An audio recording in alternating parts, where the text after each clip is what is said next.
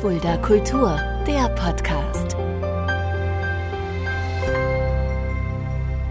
Hallo und herzlich willkommen, das ist Fulda Kultur, der Podcast. Mein Name ist Shaggy Schwarz und dieser Podcast wird präsentiert vom Kulturzentrum Kreuz e.V. mit freundlicher Unterstützung der Stadt Fulda. Ja, kein unbeschriebenes Blatt in unserer wunderschönen Stadt Fulda ist mein heutiger Gast, Lea Stier. Dich kennt man vielleicht von The Taste, da hast du schon mitgemacht, wirst bald wieder mitmachen, aber du machst noch so viele andere Dinge, über die wir heute sprechen wollen. Hallo Lea. Hallo Shaggy, vielen Dank für die Einladung. Ich habe gerade The Taste angesprochen, da hast du ja schon mitgemacht und wirst erneut wieder dort dabei sein. Erzähl mal ganz kurz, was ist das, wie bist du da hingekommen und wie erfolgreich warst du da? Ja, also The Taste ist eine Kochshow, eher bekannt, glaube ich, als die Kochshow, auf der man ähm, kleine Portionen auf Löffeln serviert. Ähm, 2020 war ich dabei als Kandidatin, bin bis ins Halbfinale gekommen und habe mich damals aus Jux und Tollerei äh, während Corona auch beworben. Einfach weil ich, äh, ja, mein Hauptjob ja die Fliegerei ist und äh, das auch runtergefahren wurde, so dass ich gedacht habe, hey, ich habe gerade Zeit und möchte irgendwie was machen, was mir richtig Spaß bereitet. Und das ist bei mir auf jeden Fall das Kochen. Und so kam ich dahin und habe mich beworben und ja, war auch ja, als Hobbyköchin relativ erfolgreich, doch kann ich schon sagen. Habe auch nie gedacht, dass ich so weit komme. Mhm. Und ähm, war dann zwar zwischenzeitlich immer so eine kleine Herausforderung, dass ich wirklich auch gebankt habe, oh Gott, kommt jetzt noch in die nächste Runde und schlussendlich war es Halbfinale und ich bin auch richtig glücklich, aber auch total erschöpft nach Hause gegangen und von München wieder nach Fulda. Und ähm, ja, das war für mich eine, eine schöne Erfahrung. Das, das glaube ich gerne. Wie ist es so? Wie wird so eine Kochshow aufgebaut? Also man ist, ist ja nicht so, dass man dann die ganze Zeit am Stück kocht, sondern es sind ja wahrscheinlich einzelne Takes, die da aufgenommen werden, oder? Darfst du darüber reden? Genau, ja, ja, klar, da darf ich drüber reden. Also ich war ungefähr damals, also von 2020, die Sendung rede ich jetzt, ein Monat in München und die Drehtage waren wirklich Montag bis Freitag und samstags waren dann sozusagen diese kleinen ähm, O-Töne, O-Töne heißen die, wo du einfach nochmal deine Show kommentierst. Und von Montag bis Freitag war das dann so, dass wirklich ein Produktionstag für eine halbe Sendung gebraucht wurde. Also im Endeffekt äh, zwei Produktionstage sind eine Sendung. Ja. Und äh, somit kommt auch dieser Monat relativ schnell zustande. Und äh, es war eine intensive Zeit auch von morgens bis abends, wenn du da in den, also Bavaria Filmstudios wurde es ja gedreht, in den Studioräumen auch bist mit wenig Tageslicht und voll geflasht von den ganzen Emotionen und ähm, ja, der Herausforderung auch, weil das natürlich auch immer mit Spannung verbunden ist und man ist auch nicht immer äh, her über sein Handeln oder über den Ausdruck im Gesicht und das ist alles so gepusht von Emotionen. Also es echt schon eine Herausforderung war.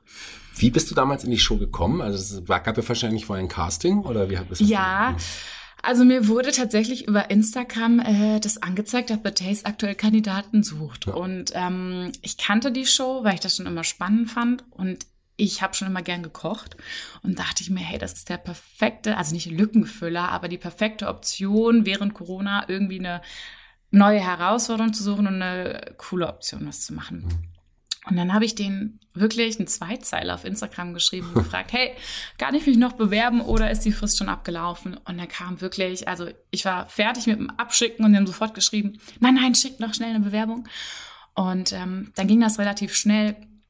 Äh, schriftliche Bewerbung mit Foto und so ein bisschen Koch-Know-how. Also ich bin natürlich Hobbyköchin, da konnte ich jetzt nicht so viel vorweisen, aber ich habe damals mit 17 bei der Küchenschlacht schon mal mitgemacht und ähm, habe auch bei Alfred Schubeck ja dann in München gelernt und gearbeitet in der Kochschule und das fanden die alles total spannend. Und dann habe ich noch erzählt, dass ich fliege. Dann war ich auf, also plötzlich einfach super spannende Kandidatin.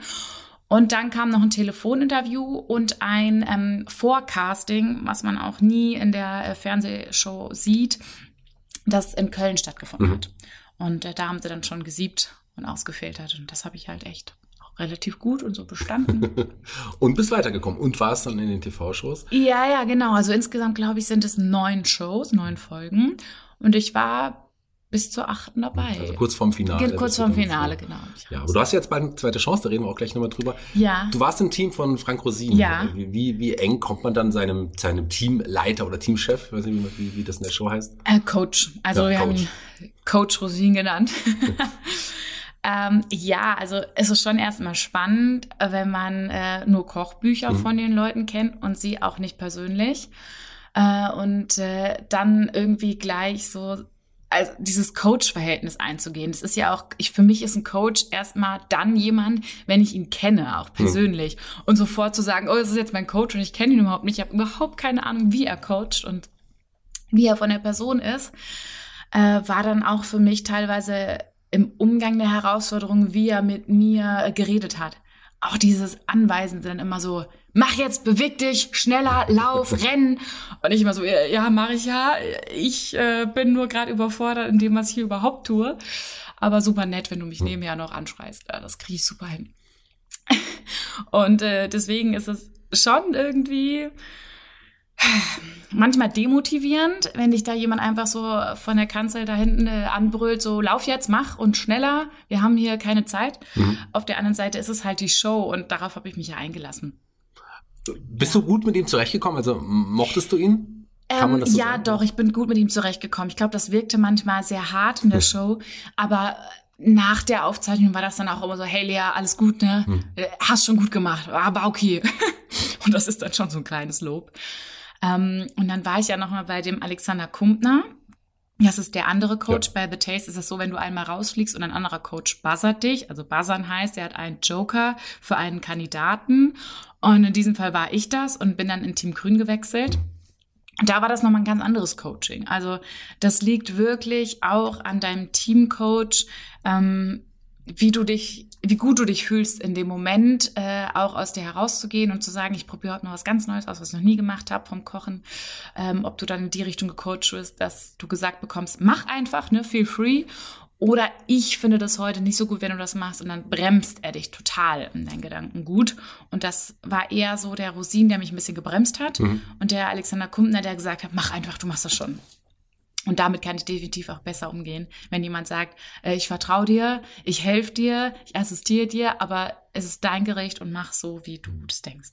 Du wirst ja auf jeden Fall nicht wieder bei Frank Rosin landen, das kann man schon nee. mal sagen, er ist nämlich nicht dabei. Aber da reden wir gleich über die, ja. über, über, die, über die Zukunft. Lass uns doch auch bei dir ganz tief in die Vergangenheit eintauchen. Ja. Du hast gerade angesprochen Alfons Schubeck, du hast die Küchenstadt angesprochen, aber ich gehe noch mal einen Schritt zurück. Du bist in Fulda ja. geboren, bist du eine gebürtige Fulderin oder wo ich kommst du Ich bin in Fulda geboren, genau. Und ähm, Fulda als, äh, ist deine Heimat. Äh. Du hast aber Ökotrophologie studiert. Das, genau. Das in Fulda oder wo hast du studiert? Also 2014 habe ich angefangen mit der Fliegerei ah. bei Lufthansa. Das war relativ schnell nach dem Abi. Ich war dann vorher auch noch mal in Berlin und München, um ein bisschen so äh, zu jobben ja. und ein bisschen Großstadtfeeling zu schnuppern. Und ähm, dann, genau, 2014 habe ich angefangen bei der Lufthansa und bin dann nach zwei Jahren ähm, irgendwie zur Ökotrophologie gekommen, weil ich gesagt habe, Pflegerei ist super schön, ich liebe es, aber ich brauche noch irgendwas für meinen Kopf und habe mich dann ähm, bei der Hochschule hier in Fulda eingeschrieben äh, für Ökotrophologie. Aber die Fliegerei, das äh, ist ja auch mehr als ein Job eigentlich im Grunde. Seit wann wusstest du, dass du das unbedingt machen willst? Das ist eine gute Frage. Ähm also ich habe eine Ausbildung angefangen damals in ja. Berlin, Veranstaltungskauffrau. Und das stimmt wirklich, dass ich dann in diesem Büro saß.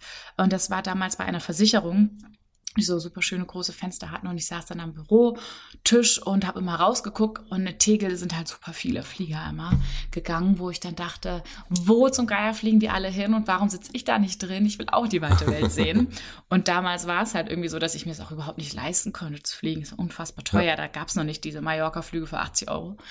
Und ähm, dann habe ich überlegt, auf welchem Weg komme ich in den Flieger, dass ich es mir leisten kann. Und so kam der Gedanke, sich als Flugbegleiterin zu bewerben. Und klar, fängt man ganz oben an und bewirbt sich mal bei Lufthansa. Und dann guckt man mal, ob es klappt. Und es hat halt wirklich alles, es war wie am Schnürchen. Hm. Ich bin dann nach äh, äh, zum Bewerbungsgespräch mit dem Flugzeug, das weiß ich noch, das war so cool, von Berlin nach Frankfurt mit dem Flieger. Also zum Bewerbungsgespräch, da wurde ich dann eingeladen. Und äh, wie cool ist das, nicht mit dem Zug anzureisen, sondern mit dem Flugzeug. Und ähm, da war ich schon so euphorisch, dass das Bewerbungsgespräch sehr gut lief. Dann der Englischtest und ach, das war super. Und so hat sich echt einer meiner großen Träume erfüllt, das kann ich schon sagen. Aber du hast es von Anfang an nie Vollzeit gemacht, sondern Teilzeit oder, oder wie heißt das beim, beim Fliegen? Also bei Lufthansa ist es so, da gibt es verschiedene Modelle, die du auswählen kannst. Mhm. Und ich habe dann ein 80-Prozent-Modell genommen. Und äh, dann bin ich immer 80 Prozent geflogen und habe nebenher Vollzeit studiert. Und natürlich auch gekocht. Kochen war schon gekocht. immer deine Leidenschaft oder kann man das so sagen? Ja, also ich sage immer, von meiner Oma habe ich das Backen gelernt und von meiner Mama so das herzhafte Kochen. Mhm. Und die Kombination hat mich einfach immer mitgerissen. Hast du selber ein, ein, ein Lieblingsessen, ein Leibgericht?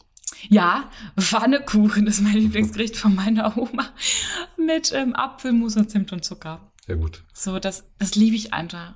Ja, das Rezept bekommen auch und, und übernommen? Ja, tatsächlich. Sehr gut. Das ist aber auch ein Geheimrezept, was auch nicht auf meinem Blog veröffentlicht, weil ich finde, es gibt einfach so Rezepte, die muss man für sich wahren und ähm, das, das ist das Rezept für mich. Fudarista hast du äh, gerade ähm, Genau. dein, auch dein, dein Blog, deine Seite Ja. angesprochen. Äh, wie kam es dazu?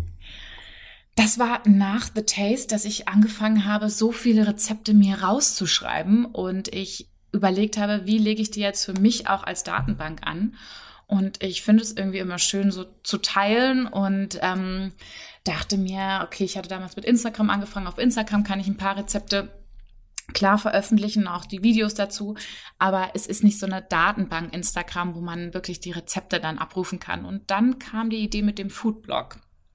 Und Foodarista steckt es ja drin mit Food und Barista, das ist ja die Kombination daraus. Wo ich gedacht habe, hey, das ist eine super Option, einfach die Rezepte dort abzulegen, also meine Lieblingsrezepte. Und das habe ich dann ähm, auch gemacht, genau. Was findet man da auf dieser Seite? Was, was für Infos, was, was kann man da sehen? Also es teilt sich genau in den Part Food und in den Part Barista. Und bei Food findet man die, meine ganzen Lieblingsrezepte, die ich ähm, im Laufe meiner Zeit einfach gesammelt habe, bisschen umgeschrieben. Ich habe auch einen sehr großen Fokus immer auf Gewürze, viel von Alfons Schubeck auch, ähm, inspiriert durch seine Kochbücher, seinen Kochstil. Und ähm, Barista ist der Teil, dass ich eben mich selbstständig gemacht habe mit einer Kaffeeape, also einem Kaffee-Catering in Fulda und Umgebung. Und äh, da findet man eben ein bisschen Veranstaltungshintergründe und äh, Kontaktformular. Ja, und da haben wir uns jetzt ähm, häufiger auch schon ähm, in, sind, sind wir uns über, die Weg, über den Weg gelaufen, Ja, zumindest, seit du das gemacht hast. Denn du hast ja auch gesagt, das ist im Grunde so dein, dein, dein, deine größte Leidenschaft Ja, im Grunde, dein eigenes absolut. Baby, dein eigenes Ja. Ding. Ähm, Du hast dir eine kleine Ape zugelegt Genau. und damit findet man dich jetzt äh, ja, auf diversen Veranstaltungen. Wir haben uns beim Landkreisfest zum Beispiel gesehen. Und, genau, und, 200 und. Jahre Feier und Genau. Landkreis, ja. Ähm, wie, wie kann ich da jetzt anfangen? Also manchmal hat man ja Träume, wo man denkt, die kann man nie realisieren oder kann man nie umsetzen, Ja. weil das so ein Riesenberg ist. Und ähm, bei mir war das nicht das Kochen, sondern wirklich immer meine Leidenschaft zum Kaffee. Und ich habe dann lange überlegt, ob ich mich selbstständig mache und in Fulda ein Café oder Restaurant auch eröffne.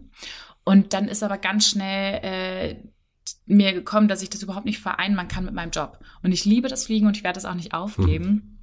Und somit musste ich dann in Corona mich mit anderen Dingen beschäftigen, wie zum Beispiel ein, ähm, einem rollenden Kaffee. Es kam wirklich so diese Idee, hey, was machst du, wenn du kein Kaffee eröffnen kannst, aber trotzdem diese Leidenschaft umsetzen willst? Und dann habe ich angefangen, ähm, einen Barista-Schein zu machen aus Interesse und mir auch für, also privat eine Kaffeemaschine gekauft, also eine Siebträgermaschine.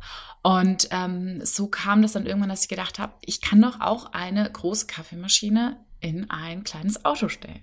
Und äh, meine Liebe zu Italien, die ist auch sehr ausgeprägt. Und ähm, wenn ich Urlaub mache, dann reise ich immer nach Verona, Ferrara, ähm, ja, einfach in, in, nach Italien. Dieses Lebensgefühl finde ich so schön. Und äh, somit kam auch die Idee, eine Ape zu kaufen. Also Ape bedeutet ja Biene, Mhm. durch die Flügeltüren, die man rechts und links öffnen kann. Und ähm, so kam das, dass ich mich drum gekümmert habe während Corona, wo ich eine Ape nach meinen Vorstellungen anfertigen lassen kann. Vielleicht erklären wir unseren Hörern nochmal, was genau eine Ape ist. Also, Ja. Ich hätte es vielleicht auch nicht gewusst, wenn ich nicht damit nicht gesehen hätte schon. Ja, also Ape ist ein kleines Auto auf drei Rädern. Früher äh, wurde es genutzt in Italien als Lastenfahrzeug auf Märkten für Gemüse oder Obst. Und ähm, ich habe das umbauen lassen insofern, dass ich mir hinten einen Kasten draufbauen lassen habe, wo eine Kaffeemaschine und ein Mahlwerk drin steht. Und Ape ist einfach die Bezeichnung von Piaggio als Automodell. Mhm. Da gibt es verschiedene Größen und ich habe so die Ape Classic ein Retro-Modell mir anfertigen lassen. Und genau. Ja, das ist einfach toll. Und ich hab, bin ja auch schon in Genuss gekommen äh, deiner Kaffeekreation und besonders das Espresso-Eis oder was ist das? das ist ein Kaffeemousse, genau. Kaffeemousse heißt Ja, das. das ist dann wirklich ähm, für mein Sommerkonzept, dass ich gesagt habe, ja, Eiskaffee ist immer was Tolles, aber in Italien gibt es so nicht einen Eiskaffee, sondern eher so Kaffeemousse. Mhm. Und das habe ich dann ein bisschen abgewandelt mit Espresso, dass ich sage, ich nehme den Espresso aus der Maschine, der wird dann kalt gerührt und das ist dann so ein slushiges, äh, schaumiges Mundgefühl, um das jetzt mal zu beschreiben. Ähm, ja, und das ist eine super Alternative im Sommer anstatt einen Cappuccino. Ja. Und, und super lecker. Das Sehr darf man auch dazu Das freut mich, dass es Also, geschmeckt Nur zu empfehlen. Bist du auf dem Herzberg-Festival dieses Jahr wieder? Ja, natürlich. Ja. Einer meiner Lieblingsveranstaltungen neben dem Fürstlichen Gartenfest, also in Fulda, sind es einfach die, wo ich unfassbar gerne bin. Dann werden wir uns da auf jeden Fall wiedersehen. Ja, sehr gut. Lass uns zurück zu The Taste kommen. Wir haben schon gesagt, äh, ja, ähm, dein ehemaliger Coach, Frank Rosin, wird nicht dabei sein. Nels Müller ist damit, da ist Genau, dafür dabei. ja, Auch ein toller ja. Ersatz, den ich auch sehr, sehr schätze. Und auch ein toller Koch und ich glaube ein toller Mensch, habe ihn nie persönlich kennengelernt. Ähm, wie kam es, da, dass, es- dass du erneut wieder eingeladen wurdest? Wie kam es dazu? Also äh, 2023 wurde ich dann kontaktiert, dass es eine ähm, Revival, ein Best-of von The Taste geben sollte. Und Best-of bedeutet, dass nur die Kandidaten angefragt werden, die bis dato schon mal bei einer The Taste-Folge dabei waren. Und ähm, ja, dann war ich Feuer, Flamme, Feuer und Flamme und dachte mir, oh wow, das ist ja eine mega Chance nochmal. Möchte ich auf jeden Fall machen und hatte dann auch wieder ein Casting dazu und ein Interview und das lief alles super. Also auch wieder das Vorkochen. Und somit wurde ich dann eingeladen nach München wieder. Mhm. Und dann war ich bei dem Casting und hatte natürlich auch vorher die Option, mir meine ähm, Gerichte auszusuchen, die ich gerne kochen möchte. Und weil ich ja bis dahin schon meine Kaffeeleidenschaft auch in mir entdeckt habe, dachte ich, das kann man auch auf den Löffel produzieren und ein Gericht mit ähm, Espresso kochen. Ja, und wie das halt so ist bei den Geschmäckern, äh, die sind sehr unterschiedlich. und äh, diesmal hat's halt einfach nicht geklappt. Hm. Also ich war sehr enttäuscht, also sehr, sehr enttäuscht. Auch von mir selber, dass ich wahrscheinlich irgendwie so dickköpfig war und gesagt habe, ich will unbedingt was mit Kaffee auf diesen Löffel bringen. Weil klar, Fisch mit einer hellen Soße ist immer was Einfacheres, sage ich mal, Ja. als was Dunkles, Kräftiges mit einem Espresso-Aroma. Und ich hatte einfach das Pech, dass der Espresso auf dem Löffel nicht geschmacklich erkannt wurde. Mhm. So, und als ich das dann aufgeklärt habe und äh, darüber erzählt habe, was ich mir dabei gedacht habe bei dem Gericht, äh, war dann ganz schnell, oh, Kaffee, okay, Espresso, jetzt wo du sagst. Aber so ist das halt. Geschmäcker sind verschieden und ich war dankbar, dass ich nochmal da war und trotzdem unfassbar enttäuscht, aber am meisten von mir selbst. Ja. Wie das halt so ist. Kann man, kann man dann, kann man dann auch verstehen. Kann Ja. Verstehen. Das ist ja natürlich, man macht sich ja viele Gedanken, man bereitet sich vor, man sucht Rezepte raus, man holt sich Ideen und Ja. ja, dann schickt man da sein Rezept ab und denkt, boah, das ist genau das Rezept, was super ankommt. Und dann gehst du halt nach Hause, ja, so ist das. Dann habe ich danach erstmal nur eine Woche Urlaub mit äh, Jonas, einem guten Freund von mir gemacht in Salzburg und das war auch gut. Das war auch schön, ja. Da kann man, war kann man, schön. dann, kann man dann auch machen. Ja, total. Vielen Dank, dass du dir Zeit genommen hast, liebe Lea. Vielen, Hat vielen Dank, Sehr, sehr viel Spaß gemacht. Danke Jeder dir. Gast bei Fulda Kultur, dem Podcast, darf sich einen Song aussuchen von unserer Playliste bei Spotify. Und da du ich weiß, dass Musik ja auch eine, eine andere Leidenschaft von dir ist, hast du dir bestimmt mal einen ganz tollen Song ausgesucht. Welcher Song ist das denn? Ich habe dir tatsächlich auch gar nicht erzählt, dass ich Saxophon spiele. Aber ähm, mein Lieblingssong ist äh, Lovely Day featuring The High. Hat der eine Bedeutung für dich?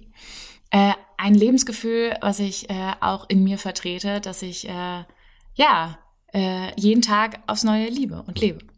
Wo kann man mehr über dich erfahren? Ich habe ja Futurista schon angesprochen. Da ist wahrscheinlich, seitdem man dir folgen kann, wahrscheinlich Instagram und, und, und, und. Genau, also so mein noch Facebook? Nutzt man das noch? Also nee, ich nutze tatsächlich Facebook gar nicht mehr. ähm, ich mag das schon, diesen Blog zu haben, auf Ja. jeden Fall. Und so mein, mein Daily-Leben, was das Fliegen angeht, Fliegen-Kombination mit Kochen, findet man auf Instagram auch unter Fudarista bei Lea. Ja, dann vielen Dank und ich wünsche dir weiterhin viel Erfolg ähm, Vielen, mit, vielen mit all deinen Projekten, vor allem mit deiner APA auch. Und ich freue mich schon auf den nächsten Kaffee bei dir, auf den ich hoffentlich dann eingeladen werde. Ja, natürlich, sogar aufs Kaffeemus. Sehr gut, dann bestelle ich jetzt schon mal beides bei dir. Ich bin raus für heute. Die Abschlussworte gehören dir. Du darfst dich bei den Hörern verabschieden. Ja, vielen, vielen Dank. Vielen Dank fürs Zuhören, fürs Interesse. Und ähm, ich freue mich immer, wenn ich Leute mit meinem Kochblog inspiriere, auch für sich zu kochen und sich selber was Gutes zu tun.